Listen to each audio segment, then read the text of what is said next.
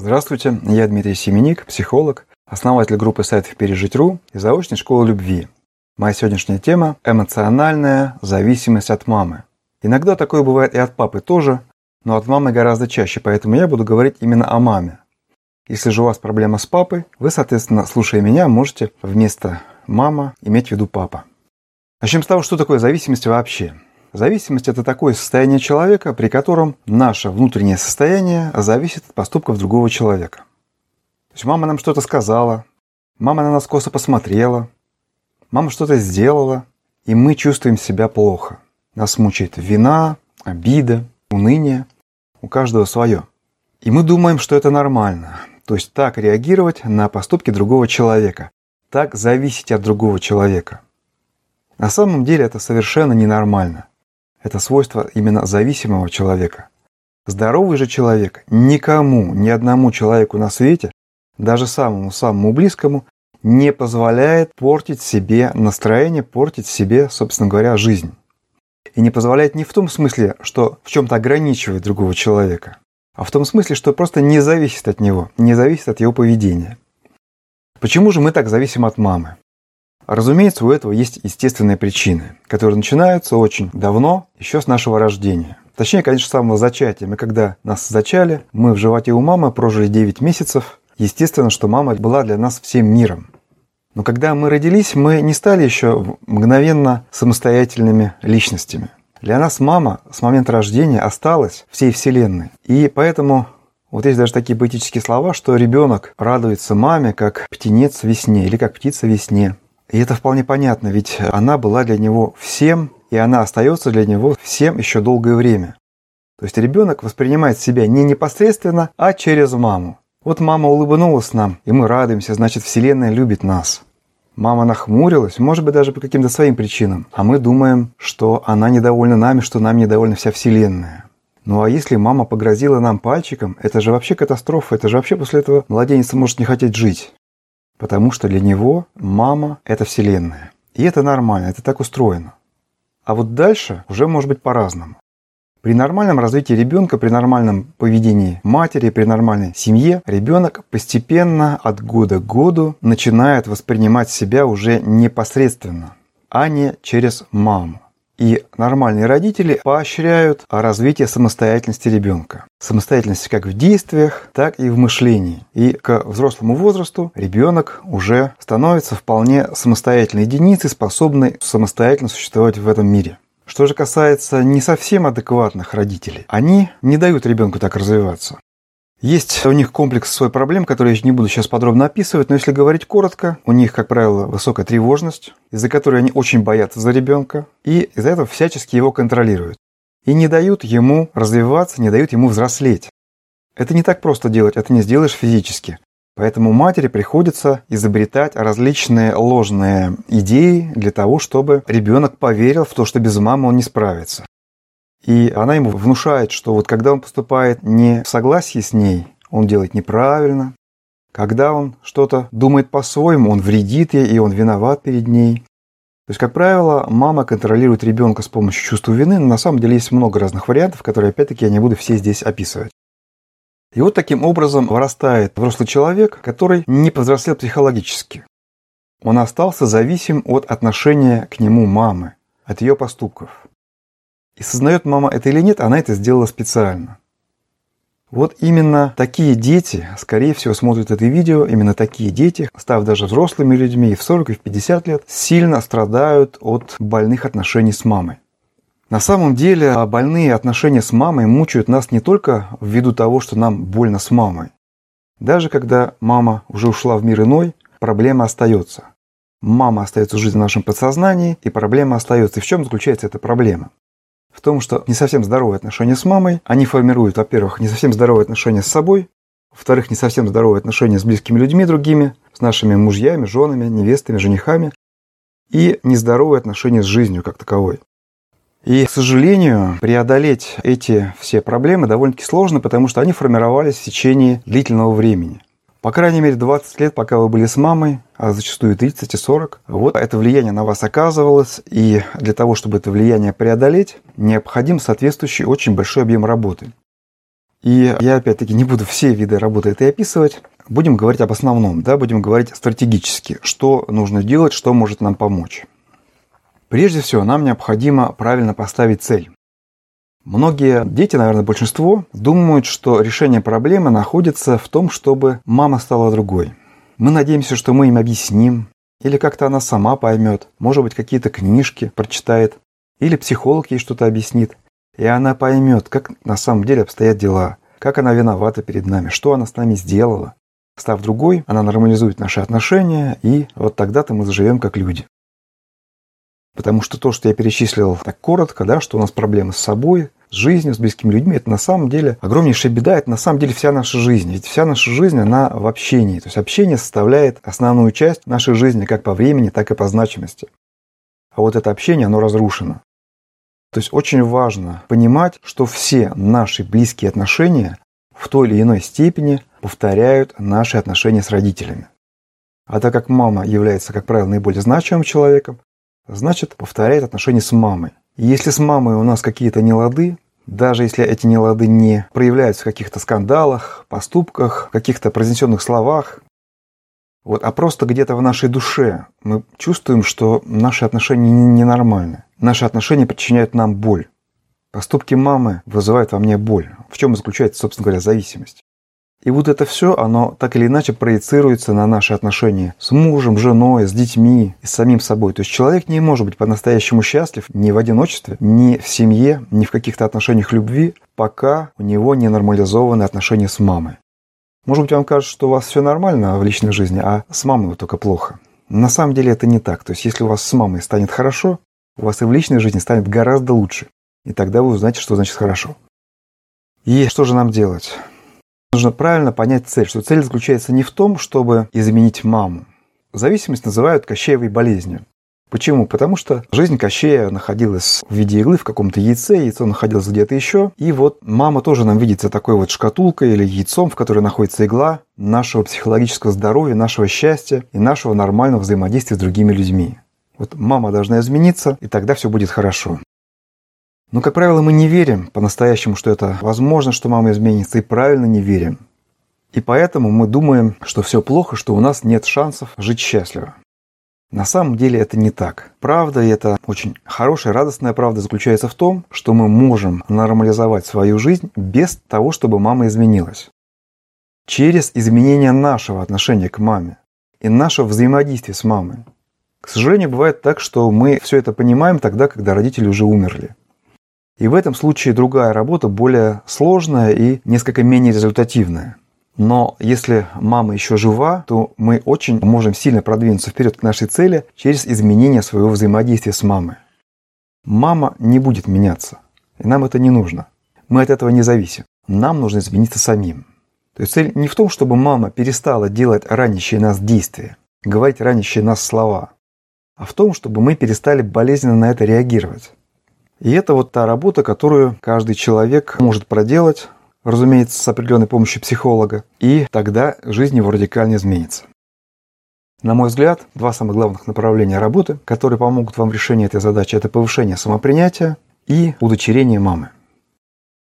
Повышение самопринятия, коротко говоря, это психологическая работа над нашими внутренними проблемами, сформированными в детстве. Мамой, папой и отношениями между ними, а удочерение матери – это работа прежде всего над взаимодействием с мамой, над тем, как мы с ней общаемся, над тем, как мы себя чувствуем в общении с ней. Я здесь скажу коротко, в чем заключается суть этой методики. Суть этой методики в том, чтобы перестать видеть маму Вселенной непогрешимым каким-то мерилом нашей жизни, нашей личности, начать видеть ее обычным человеком и, более того, человеком страдающим, человеком не совсем благополучным. То есть, собственно говоря, начать смотреть на маму реально трезво. Ведь мы уже не младенцы, нам уже не два месяца. И мы должны понимать, что мама – это не идеал, мама – это не владычица Вселенной, мама – это человек, который тоже страдает от своих психологических проблем, и именно поэтому ведет себя с нами так. Не потому, что вот это вот великое существо, совершенно любящее, как-то вот упало с своей высоты великой и стало вот человеком, который желает нам зла. Нет. Она всегда была такой, В ней всегда сочеталась и любовь к нам, и эти психологические проблемы, из-за которых она ведет себя с нами вот так вот, из-за которых она ранит нас и делает нас наследниками своих собственных проблем. Эта методика установления родителей помогает нам перестать так болезненно реагировать на все, что делает мама. Мы начинаем смотреть вообще не с мамой, не на свои переживания, когда вот мы встречаемся с мамой и думаем, как она еще меня ранит, как она мне еще сделает больно. Мы переключаем свое внимание с своих переживаний на переживания мамы, на то, как больно ей. Поэтому и называется это удочерение мамы там, или усыновление родителей, потому что мы из ребенка общающегося с более сильным существом, сознательно переключаем себя в другую позицию. Сильного существа, общающегося с слабым. Разумеется, усыновление, удочерение – это образ, яркий, сильный образ. На самом деле, конечно, нам нужно общаться где-то на равных. Но есть такой закон. Для того, чтобы из э, позиции минуса нам перейти в ноль, нам нужно стремиться к плюсу. Поэтому ставим себе такую высокую цель, такую более отдаленную цель – общаться с мамой как сильный со слабым. А слабый ведь он снисходительно относится к поступкам слабых. Он не реагирует на них так болезненно, но не так зависит от них, потому что он чувствует свою силу и свою ответственность, такую здоровую ответственность за этого слабого. Здоровый – это значит, что нам необходимо, оказывая помощь нашей маме, заботу о ней, почитание определенное, все-таки не становиться на такую позицию, что она человек не взрослый и не может сама решать свои проблемы. Все хорошо в мире, во всем должны быть границы. Мы не должны переключаться в чрезмерное спасательство мамы и положить свою жизнь на то, чтобы ей было хорошо. Положить свою жизнь на то, чтобы ей было хорошо, это нам, собственно, как раз сейчас. Многие из нас чувствуют нездоровую ответственность за то, что вот мама страдает, маме плохо, а это чувство вины внушила нам мама. Стараясь нас контролировать, стараясь сохранять нас в поле своего влияния, она внушила нам вот это вот чувство вины просто как инструмент влияния на нас. И мы остаемся вот в этом ложном убеждении зачастую. Я не говорю обо всех, но очень часто это бывает, что вот мы виновны в том, что маме не очень хорошо бывает. Но ложное чувство вины – это отдельная тема, огромная, важная, центральная тема этой проблемы. Но я не буду сейчас говорить о ней подробно, потому что таких тем достаточно много. Давайте перейдем от теории к практике и рассмотрим несколько жизненных ситуаций. Да, я вот сейчас попробую очень коротко ответить на ряд вопросов, которые мне пришли, когда я готовился к этой теме. Очень короткие ответы на вопросы. Вопросы в случайном порядке, которые мне были заданы в Инстаграме и на Ютубе. Прервала общение с мамой, только СМС. Это нормально? Вообще это вопрос такой концептуальный. Да? Вот, на мой взгляд, есть три подхода. Первый подход – это быть с мамой и страдать, ничего не пытаясь сделать. Второй подход – прервать общение. И третий подход – быть с мамой и работать над отношениями. И эти три подхода, они выстроены как раз мной в иерархическом порядке. То есть первый вариант самый плохой, когда вы находитесь с мамой и просто страдаете, просто разрушаетесь от этих отношений. Ничего хорошего в этом нет, поэтому второй вариант лучше, чем первый. Но третий вариант значительно лучше, чем второй, потому что в втором варианте вы остаетесь с теми проблемами, которые порождены вашими нездоровыми отношениями с мамой. Как я уже сказал, даже когда мама уже уходит в мир иной, она остается жить на вашем подсознании в том статусе, в котором вы с ней расстались. И если мама живет где-то в другом городе, вы ей не звоните, или в вашем городе вы ей не звоните, проблема остается в вас. И она сказывается на вашем самочувствии, на вашем психологическом здоровье, на вашем взаимодействии с близкими людьми. Поэтому, конечно, третий вариант гораздо лучше. И, в принципе, самый идеальный вариант – это когда вы какое-то время говорите себе, я вот полгода-год поработаю над отношениями с мамой, если вы знаете, как работать, если у вас есть для этого инструменты, психолог, третий вариант, конечно, является лучшим. Во втором варианте вы просто замораживаете проблему. Все вопросы от разных людей. Что делать, если мама требует той заботы и защиты, которую не получила от своих родителей, а потом и от мужей? А так как дать ее я не в силах в данный момент жизни по многим факторам, она ведет себя агрессивно, унижает. Она истощена, и недовольство и негодование вымещает на мне. Уехать прямо сейчас нет возможности, да и помочь надо, но постоянные придирки, грубые нарушения границ и вывод меня на конфликт забирают остатки энергии. В этом вопросе много аспектов. Самое первое, что нужно понять, что мы можем перестать терять энергию и перестать разрушаться в этих отношениях, если мы будем работать именно над эмоциональной независимостью. То есть вы можете точно так же жить с своей мамой, и она будет точно так же себя вести, но вы уже не будете страдать, и вы будете более того развиваться. Простите меня за грубые слова, но мама – это совершенно незаменимый тренажер для всех людей, у которых такие проблемы. То, что вы можете пройти во взаимодействии с мамой, вы без мамы тоже можете пройти, но за гораздо более длительный срок. То есть вы за полгода можете пройти такой путь в своем психологическом развитии, который без мамы, без вот этого тяжелого тренинга вам потребует 5-10 лет работы. Поэтому, что касается вот э, этих слов, что мама требует той заботы и защиты, которую не получила от своих родителей, этот человек очень правильно понял, что происходит с мамой.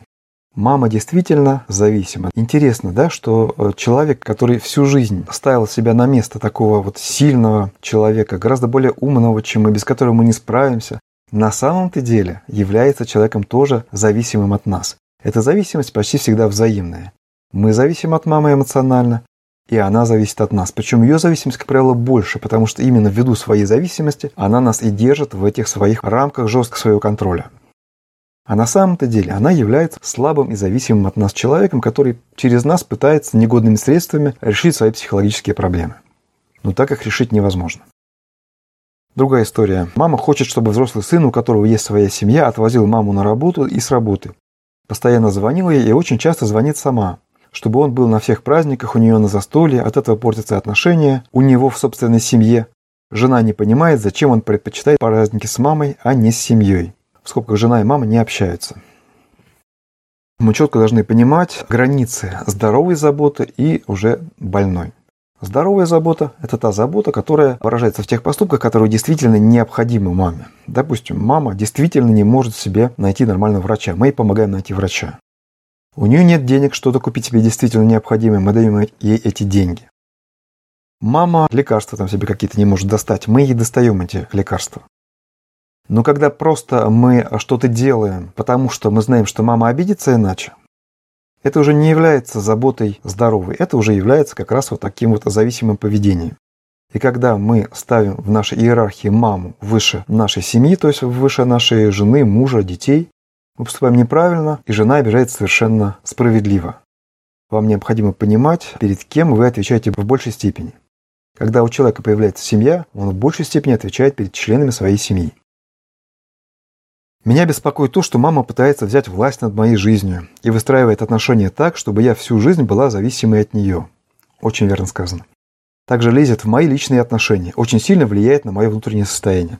Вопрос является просто таким коротким и четким, очень э, точным описанием того, что происходит практически во всех таких вот отношениях, поэтому отдельно я отвечать на этот вопрос не буду. Именно так оно и бывает.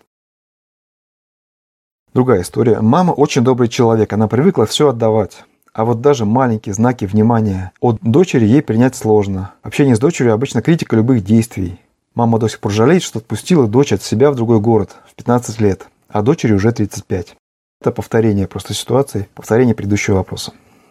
Я со своими двумя детьми появилась в жизни мамы, когда мне было 30 лет. Мама не может быть бабушкой, моим детям и мне мамой. Как-то можно ей помочь измениться? Нет, нельзя и не нужно помогать ей измениться. Если вы делаете своей целью изменения родителя, то вы становитесь зависимы от результатов ваших вот этих вот действий. А так как это малореально, человек изменяется тогда, когда он сам хочет измениться. Да? Вот вы смотрите это видео, вы проходите эти курсы, потому что вы хотите стать более счастливым человеком, и вы понимаете, что для этого вам нужно измениться. Если бы мама хотела этого, она бы уже давно изменилась. Но она этого не хочет. По своему опыту психолога я скажу, что насильно никого изменить нельзя и вы только потратите свои душевные силы совершенно впустую. Как быть, если мама старается контролировать меня, подвергает критике то, что я делаю самостоятельно, не давая права на ошибку? Опять-таки, абсолютно типичная ситуация. Мама критикует ваши действия ввиду своей тревожности. И я вот еще не сказал, что бывает в результате. В результате бывает то, что вы становитесь человеком беспомощным. Это так называемая выученная беспомощность. Ваши собственные попытки действовать и мыслить опорачиваются родителям, и родители вместо этого делают все сам за вас. В результате вырастают беспомощные люди, которые в 30-40 лет совершенно не способны сами управлять своей жизнью, у них нет ни цели в жизни. Ведь как может иметь цель в жизни, например, котенок, которого взяли за шкирку и несут его, да? А цель – это наше собственное направление деятельности, направление нашего собственного движения. Если мы движемся не сами, если нас как котенка несут за шкирку, какая может быть у нас цель жизни? Ведь мы живем не сами. Мама управляет нашей жизнью полностью. Жизнь человека, не имеющего смысла жизни, это очень печальное существование. История восьмая. Не хочется обидеть маму, но мама лидер. Хоть я и взрослая, 43 года, мама ведет себя как с ребенком. Я думаю, скорее всего, мама не лидер, а мама-контролер. Лидер – это тот, кто ведет себя за собой за счет своих сильных качеств. А контролер – это тот, кто просто держит тебя в своем контроле, под своей властью, ввиду своей собственной слабости. Потому что лидеру не нужно, лидер – это сильный, он не слабый, ему не нужно никого контролировать. Поведение мам таких – это, как правило, не поведение лидера, человека сильного, это поведение контролирующего человека. А контролирующий человек – это человек тревожный. 9. Где грань между зависимостью и любовью? Любовь желает добра любящему, а зависимость желает контролировать. Любовь не страдает, зависимость страдает. Поэтому, если говорить об отношении мамы к вам, если мама вся такая страдалица, она постоянно несчастна из-за того, что что-то не получилось, и она внушает вам, что это любовь. Это не любовь, это зависимость. Любовь всегда дает свободу любимому. Десятая история. Должны ли мы постоянно помогать маме 40 лет, хотя у нас своя семья и дети? На аналогичный вопрос я ответил. Необходима граница между здоровой и больной заботой. И своя семья и дети на первом месте. Одиннадцатая история. Меня раздражают иногда разговоры с мамой. Можно реагировать спокойно и конструктивно, как взрослый человек, но автоматически включаются детские установки, несолидарность с ней женской, нет близости душевной открытых разговоров. Мой страх, что она осудит, не примет. Очень хорошо, что человек понимает, в чем причина таких конфликтных форм разговора. В страхе. Когда мы ставим себе целью перестать страдать в общении с мамой, это не достигается так легко, по щелчку пальца, за счет какого-то одного приема. Нам необходимо победить своих внутренних вот этих вот монстров.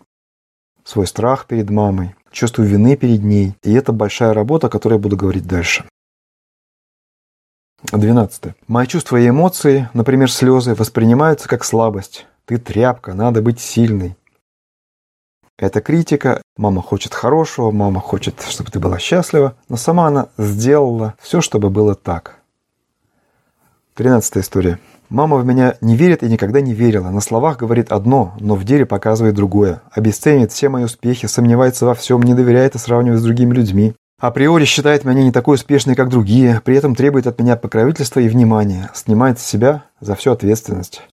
Как помочь ей чувствовать себя лучше и перестать самоутверждаться за мой счет? Не нужно помогать маме чувствовать себя лучше. Это продукт нашего чувства вины. Да? Мы считаем себя ответственными за то, чтобы мама была счастлива, чтобы ей было хорошо. И через это она получает полный контроль над нами, потому что она всегда будет показывать себя несчастной. И действительно, она может чувствовать себя несчастной. Что бы мы ни делали, она будет продолжать внушать нам чувство вины перед ней. Поэтому эту цель необходимо убрать. Мама взрослый человек, и пусть сама решает свои психологические проблемы. Без этого мы не будем сами психологически взрослыми и устойчивыми людьми. Как что-либо доносить? Мама не хочет слышать ничего, ни просьб, ни объяснений невозможно ничего донести, поэтому не нужно ничего доносить. Не нужно ничего объяснять и не нужно просить того, что вы можете сделать для себя сами. Это крайне важно. Мне нигде не встречалось информации, что для материнства нужно быть зрелой, эмоционально уравновешенной личностью. Почему эта тема редко поднимается? Ведь чтобы стать приемным родителем, еще нужно напрячься. Окончить там различные курсы приемных родителей. А чтобы стать просто родителем, можно быть любым человеком, с любым моральным обликом, любым количеством тараканов в голове. Очень правильный вопрос. Все, о чем мы говорим, происходит почему? Происходит потому, что наша с вами мама в свое время не решила свои психологические проблемы. Конечно, это абсолютно нереально, да, сделать какие-то формальные требования каждой маме, запрещать зачинать или рожать детей, пока ты психологически неблагополучно, не понимаешь, в какой степени от тебя зависит ребенок и как воспитывать его здоровым человеком психологически. Но действительно было бы очень хорошо, чтобы мамы задумались об этом. Если, допустим, вы в данный момент не только ребенок своей мамы, но и мама своих детей или будущих детей, Конечно, очень важно, чтобы вы уже сейчас понимали, что мы в этой цепочке проблем являемся передаточным звеном. Мама в свое время не решила своих проблем, поэтому вот вы таким образом страдаете. Вы сейчас решаете свои проблемы, но вы решаете их не только для себя, вы решаете их и для своих детей, потому что если вы их не решите, или в той степени, в которой вы их не решите, вы передадите их своим детям, и ваши дети будут страдать от вас так же, как вы сейчас страдаете от своей мамы.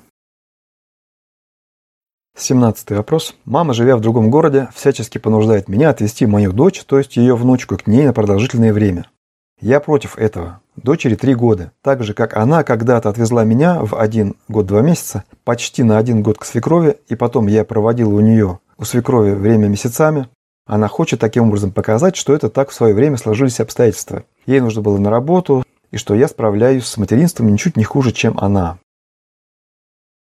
Ни в коем случае не нужно отдавать своих детей во власть своей мамы, только потому, что она хочет или какие-то приводят аргументы в пользу этого. Очень часто наши мамы портят наших детей. Они нам испортили в какой-то степени жизнь, повлияли на нашу личность. И с высокой степенью вероятности они и наших детей, то есть своих внуков, способны также несколько подпортить.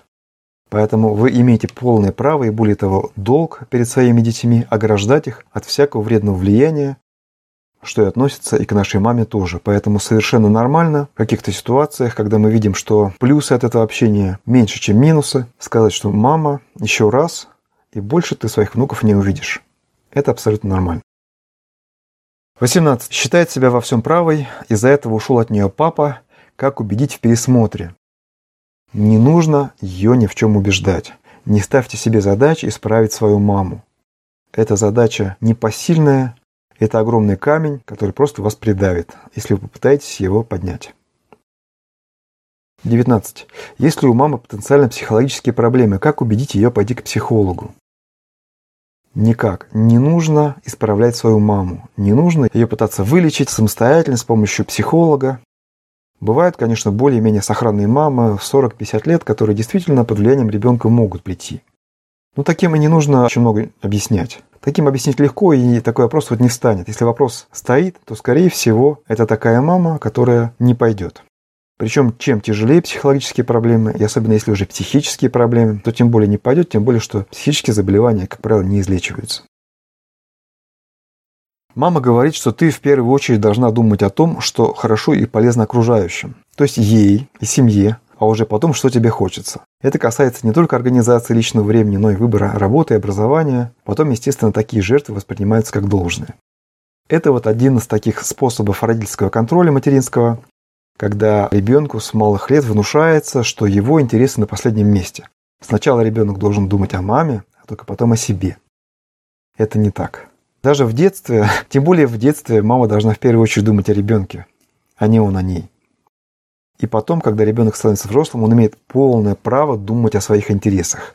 Это, как я сказал уже, распространенное ложное убеждение, которое мама внушает своим детям. Не верьте.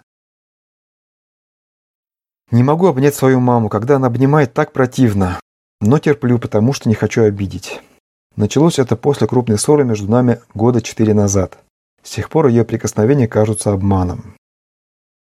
Важно понимать свой мотив. Вы, может быть, 4 года назад поняли, что ваша мама не идеал, но она осталась вашей мамой. И если провести правильную работу над собой психологическую, вы по-прежнему будете считать, что она не в порядке, да, что она действительно вас обманывала неосознанно. Но она осталась вашей мамой. И вы ее обнимаете как человека, который ее любит. Не как человек, который считает ее идеалом, который обнимает ее с благодарностью за то, что она причинила вам только пользу, а просто потому, что вы принимаете ее со всеми ее слабостями, со всей ее болью, со всеми ее ошибками в ваш адрес, принимаете и любите, несмотря ни на что. Этого невозможно сделать, конечно, усилием воли. Да? Вот сейчас вот вы меня услышали, все, я буду ее любить. Для этого, конечно, необходимо проделать определенную психологическую работу над собой. С чего и как правильно начать отделяться? Живу с семьей и мамой в однокомнатной квартире. Как я уже сказал, отделяться нужно с эмоциональной стороны. То есть убежать можно, если вы не планируете работать над собой психологически, можете убегать сразу. Но если вы планируете стать счастливым человеком, используйте эту ситуацию, радуйтесь тому, что вам дала такая возможность. Мама – это совершенно незаменимый тренажер своего психологического развития, взросления и становления своего сильным и счастливым человеком. Каждый разговор с мамой сильно задевает и хочется плакать от негодования. Заплакать перед ней не могу, так как обычно в таких случаях получаю в ответ на слезы унижение и обесценивание. Поэтому выбираю вариант грубо ответить ей. В данном контексте очень сложно применить метод усыновления родителей. Как быть? Как быть, я буду говорить дальше. И это действительно очень типичная ситуация, когда дети, взрослые пытаются применить метод усыновления родителей, и у них не получается. Это тяжело, сталкиваясь с какими-то реальными ситуациями. Им не удается победить себя, не удается победить маму. Как выстроить здоровые границы, которых никогда не было с мамой? Ну что ж, давайте перейдем к тому, как достичь всех этих целей, как решить все эти проблемы. Итак, наша цель – это психологическая взрослость, свойством которой является эмоциональная независимость от мамы. И удочерение мамы является очень важным направлением работы над собой для того, чтобы этой психологической взрослости достичь. Как это все делать на практике? вообще надо сказать, что мои попытки найти решение на эти вопросы, подобные тем, которые прозвучали сейчас, начались еще 15 лет назад, когда начался мой путь в психологии, когда я был начинающим психологом. И понимая, что отношения с родителями являются центральной проблемой человеческой личности, я встречался с маститыми известными психологами, брал у них интервью на тему того, как же решить эту проблему. Это были, как я сказал, уже достаточно сильные, известные психологи. Там были среди них два доктора наук, очень известных, книги которых известны всем. И, к сожалению, будучи очень сильными в каких-то других аспектах психологии, по этой теме они ничего практически полезного, действенного сказать не смогли. И никто вообще не смог сказать ничего на эту тему достаточно результативного, кроме Александра Колмановского. Именно Александр Колмановский, которому я очень благодарен за то, что он очень много мне дал в моей работе, он сказал мне об этой методике установления родителей, которую разработала его супруга. Но применение этой методики действительно оказалось не таким простым, потому что одно дело желать чувствовать себя сильным и взрослым рядом со своим родителем, и совсем другое дело достичь этого. Ведь это, по сути дела, борьба. Да, мы вступаем в борьбу с собой, со своими застарелыми, многолетними установками, внедренными в наше подсознание мамой. Еще и в борьбу с самой мамой, которая изо всех сил старается сохранить контроль над нами.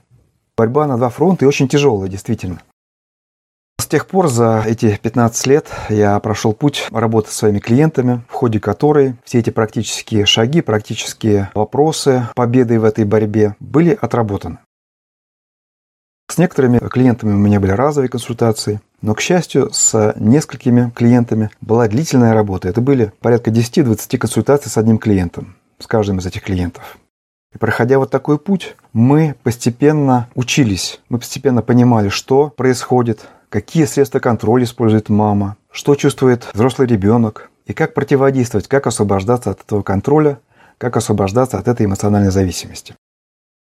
И вот я очень рад и горд, что вот буквально на днях я закончил работу над курсом, который именно основан на этой вот моей практической деятельности. Курсом, который называется «Эмоциональная независимость от мамы, папы». В этом курсе воплощена вся та работа, те практические методы, которые позволяют этой цели достичь. Что дает этот курс, в чем его задача? Понять ваши мотивы в взаимодействии с мамой. Понять мотивы мамы, почему она так себя ведет с нами разобраться в том, какими способами она вас контролирует. Ведь у каждой мамы есть свои способы контроля. Всего там порядка 10-15 способов. У разных мам они могут отличаться. Ну вот полный набор такой вот. И в этом курсе вы наверняка найдете те способы контроля, которые использует лично ваша мама. Важная задача – победить свое чувство вины. Потому что чувство вины – это один из основных, наиболее распространенных способов манипуляции ребенком со стороны мамы научиться взаимодействовать с мамой. Собственно говоря, вот наконец добиться того, к чему мы стремимся, да, то есть взаимодействовать так, чтобы нам не было больно. И в конце концов принять маму и себя. Все, о чем я говорил раньше, может выглядеть так, как будто я предлагаю маму не любить, ненавидеть, враждебно к ней относиться. Ни в коем случае. Дело в том, что не принимая маму, мы не принимаем себя. Но в то же время принять маму нам очень сложно, пока мы все эти проблемы не решим и не перестанем чувствовать эту боль взаимодействия с мамой. Поэтому в итоге наша цель не просто стать взрослыми людьми, но такими вот одиночками без мамы, а взрослыми людьми, которые приняли маму и благодаря этому приняли себя. Действительно, вот эта работа очень сильно помогает повысить свое самопринятие. Те, кто уже учится в моей школе, знают, как это влияет на жизнь, потому что большинство учащихся моих, они этот курс повышения самопринятия прошли, но, конечно, этот курс не дает, никакой курс не может дать стопроцентного самопринятия. Да? То есть мы повышаем свое самопринятие, приближаемся к этому идеальному показателю, но к нему может только стремиться, достичь максимума, достичь идеала невозможно. И вот эта работа, работа по изменению отношений с мамой, взаимодействия с мамой, тоже является очень сильной значимой частью этой работы. Повышение самопринятия, как работа над своими внутренними структурами, над своим подсознанием, изменяет наш взгляд на жизнь, на всех людей, на себя. А взаимодействие с мамой является практической стороной жизни, которая опять-таки влияет на внутренние структуры. То есть внутренние структуры пробуждают нас желание менять свое поведение, а изменение поведения корректирует наши взгляды. Таким образом, идеальным как раз вот вариантом является сочетание внешней работы и внутренней. Курс этот можно пройти за 1-2 месяца, в нем 55 шагов, из которых 44 – это очень короткие видео. Но, в принципе, вся вот эта работа, если делать ее достаточно интенсивно и общаться с мамой, ну, не реже одного раза в неделю, то всю эту работу можно сделать за полгода. То есть, как бы ни была тяжела ваша ситуация, за полгода ее можно очень сильно изменить к лучшему. Очень сильно освободиться от этой зависимости. И курс рассчитан не на такие достаточно легкие проблемы, когда мама чуть-чуть что-то с ней не то, а действительно на самой тяжелой ситуации, когда нам очень плохо, и я просто не буду здесь каких-то печальных слов говорить, вы сами знаете, как плохо это бывает и к чему это вас приводит. Это действительно все бывает очень тяжело. О цене курса. Я сказал, что этот курс является плодом ряда консультаций. Допустим, если я работал с одним клиентом, то это там порядка 10-20 консультаций. Каждая консультация стоит 5000 рублей. То есть от 50 до 100 тысяч рублей стоило решение этой проблемы человеку через консультации. Курс же стоит 3700 рублей, и он даст вам все то же самое. Разумеется, вы можете сразу взять курс с сопровождением, в состав которого входит 6 консультаций. Это уже значительно дороже. Но вот тут вы сразу уже начинаете получать мою поддержку и какие-то более индивидуальные советы в вашей ситуации. Это не значит, что сам курс не содержит ничего индивидуального, там а, вы наверняка найдете понимание своих индивидуальных каких-то моментов взаимодействия с мамой и того, как их решать. Но все-таки бывает трудно, бывают какие-то особые слова мамы, на которые вы не можете найти ответа. Самое трудное – это просто посмотреть трезво на свою ситуацию. Когда я работаю с такими клиентами, я замечаю, и сами клиенты с удивлением замечают, что когда я им подсказываю, какие слова нужно сказать маме в той или иной ситуации, они говорят, так это же очевидно. Как же я сама не поняла этого? Так это же как вообще иначе может быть? Когда человек 30-40 лет живет в определенной парадигме с внушенными ему убеждениями, что говорить можно маме, что говорить нельзя маме, на что она обижается, на что не обижается, то человек действительно теряет вот эту способность как-то трезво мыслить и здраво разговаривать, хотя с другими людьми он может более-менее здраво разговаривать. Но вот а с мамой порой этих слов не находит. Это был большой разговор у нас с вами об этой проблеме. Кое-что полезное, я думаю, вы все увидели в нем. Но, конечно, это очень малая часть той работы, которую нужно проделать для того, чтобы проблему решить. И если вы действительно хотите ее решить, то я думаю, что этот курс является действительно отличным и доступным по цене для большинства людей вариантом.